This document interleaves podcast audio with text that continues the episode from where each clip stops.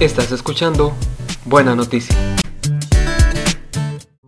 Vengan a mí con sus penas, con sus dolores, yo soy su Dios. Yo soy el agua de vida y los que me tomen jamás tendrán sed.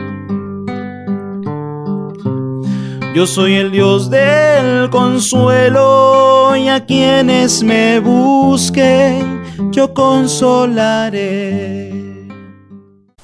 En nuestra actual sociedad se suele escuchar sobre todo en ambientes académicos, círculos universitarios, diversos comentarios en torno al mundo en que nos desarrollamos.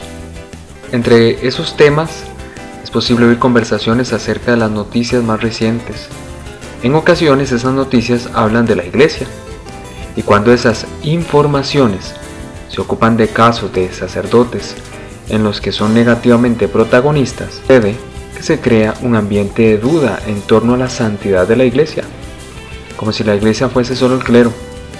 Esta forma de ver a la iglesia va en detrimento de la dignidad de todo aquel que se ha bautizado en nombre de Cristo, ya que la iglesia de Cristo no es un club social al cual se pertenece con una membresía especial. No, ella es el conjunto de los que creen en Jesús, en la reunión de quienes por el Espíritu Santo han entrado a formar parte del cuerpo místico de Jesús, nos dice Primera de Corintios. Encontramos la promesa del Espíritu Santo en el Evangelio de San Juan, San Juan 14, 16.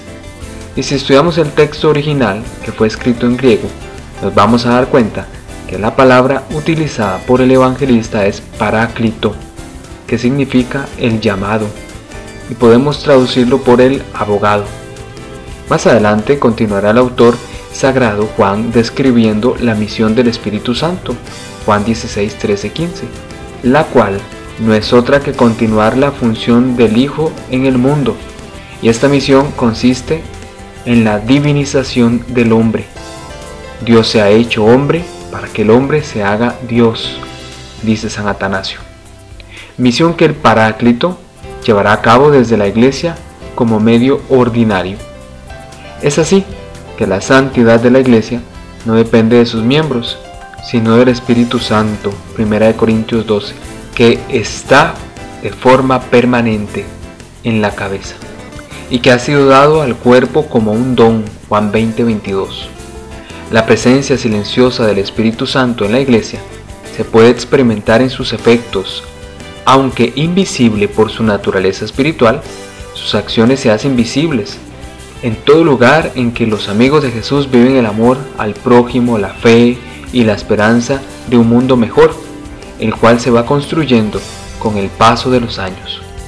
Pues si bien es cierto que Dios está hecho, el hombre se está haciendo por obra del Espíritu Santo dirá San Irineo, hasta que llegue el momento conocido solo por Dios en que la santidad de la iglesia sea plena. Ven que te voy a enseñar a la novia, a la esposa del Cordero. Me trasladó en espíritu a un monte grande y alto y me mostró la ciudad santa de Jerusalén, que bajaba del cielo junto a Dios y tenía la gloria de Dios. Apocalipsis 21.9. El libro de la esperanza, el Apocalipsis, nos presenta el cumplimiento de la promesa, la plenitud en santidad de la iglesia, pues la ciudad santa que presenta es la iglesia de Cristo, la nueva ciudad de paz, la cual llegará a tener gloria de Dios, es decir, compartir su santidad libre de todo pecado y de toda debilidad. Por eso, la santidad de la iglesia no depende de la santidad de cada individuo, sino de la santidad del mismo Dios, que a través de su Espíritu la hace santa. Las fallas y las debilidades humanas son dolorosas, y sobre todo en los ministros, por supuesto, pero la eficacia y la santidad de los sacramentos y de lo sagrado en la iglesia no depende de los ministros, depende del mismo Dios. Vamos hacia ti, ciudad celeste, tierra del Señor. Gloria a ti, Iglesia Santa, patria de la cristiandad, que algún día en tu recinto consigamos la unidad.